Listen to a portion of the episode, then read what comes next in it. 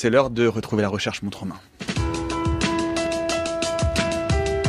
nous avons aujourd'hui le plaisir d'accueillir Tatiana de Ferrodi. Bonjour. Bonjour. Vous êtes en première année de thèse en convention CIFRE avec l'association Décider Ensemble à l'Université Paris Panthéon-Sorbonne. Le titre de vos travaux de doctorat, Ce que hacker la démocratie veut dire, pratique et représentation des entrepreneurs de la civic tech. Bienvenue à la recherche montre en main.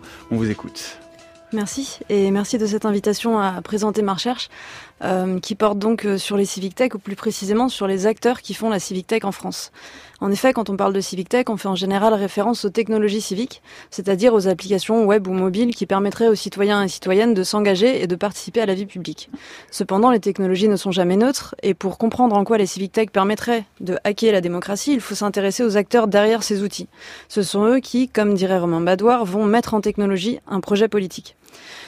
Aujourd'hui, la Civic Tech désigne un groupe en cours de constitution auquel sont associés des acteurs très divers. Vous avez des collectifs citoyens, des associations, des entreprises de conseil ou des consultants, ou encore des startups du numérique qui peuvent tous se revendiquer de la Civic Tech. En plus, on a des chercheurs, des experts, des journalistes, des élus, ou des agents publics qui vont aussi s'impliquer dans ce milieu.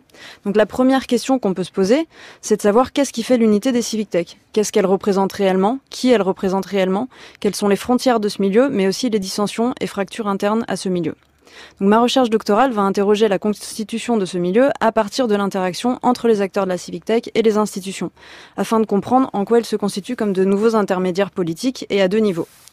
Premièrement, et malgré un discours de neutralité et de désintermédiation par le numérique, ces acteurs s'intègrent au marché de la démocratie participative comme prestataires. Ils ont un rôle donc d'intermédiation entre les gouvernants et les gouvernés, en fournissant des outils numériques mais aussi des méthodologies et des services d'accompagnement qui sont destinés à organiser la participation citoyenne.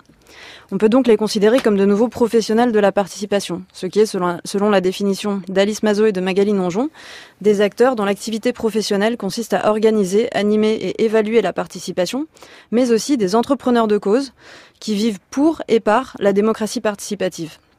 Plus précisément, je me demande dans quelle mesure ils s'intègrent dans ce groupe des professionnels de la participation ou s'en distinguent. En effet, les professionnels de la civic tech vont importer et réactiver des métiers, des compétences et des idéologies qui sont associés à d'autres professionnels de l'intermédiation.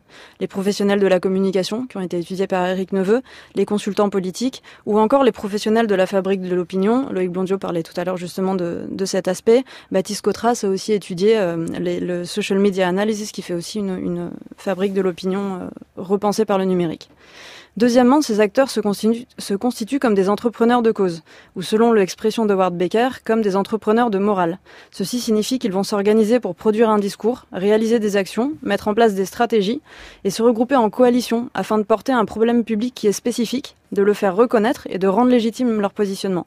Donc au-delà des prises de parole régulières en public, de la publication d'articles et de tribunes dans les médias et de l'usage des réseaux sociaux numériques pour interpeller les représentants politiques, ces acteurs sont aussi invités à prendre part à des auditions, des groupes de travail qui sont organisés par le gouvernement, l'Assemblée nationale ou encore le Conseil économique, social et environnemental. En fait, les acteurs de la, de la Civic Tech, s'ils sont aujourd'hui peu nombreux, se voient malgré tout attribuer ou s'attribuent un rôle de représentant de la société civile et de, la de représentants de cette demande de participation qui serait exprimée par les citoyens. Ils se voient enfin reconnaître une expertise sur la nécessité et les manières de faciliter l'engagement citoyen. dans le cadre de ma thèse, j'analyse le paradigme de la citoyenneté qu'ils développent et ce qu'ils transmettent par leur discours, leur engagement public, mais aussi à travers les outils et méthodes qu'ils appliquent en tant que professionnels. Enfin, je m'intéresse au rôle spécifique que jouent les réseaux, les associations et les porte-paroles qui vont se donner pour mission de structurer ou de représenter ce milieu de la civic tech. Merci beaucoup euh, Tatiana de Ferrodi.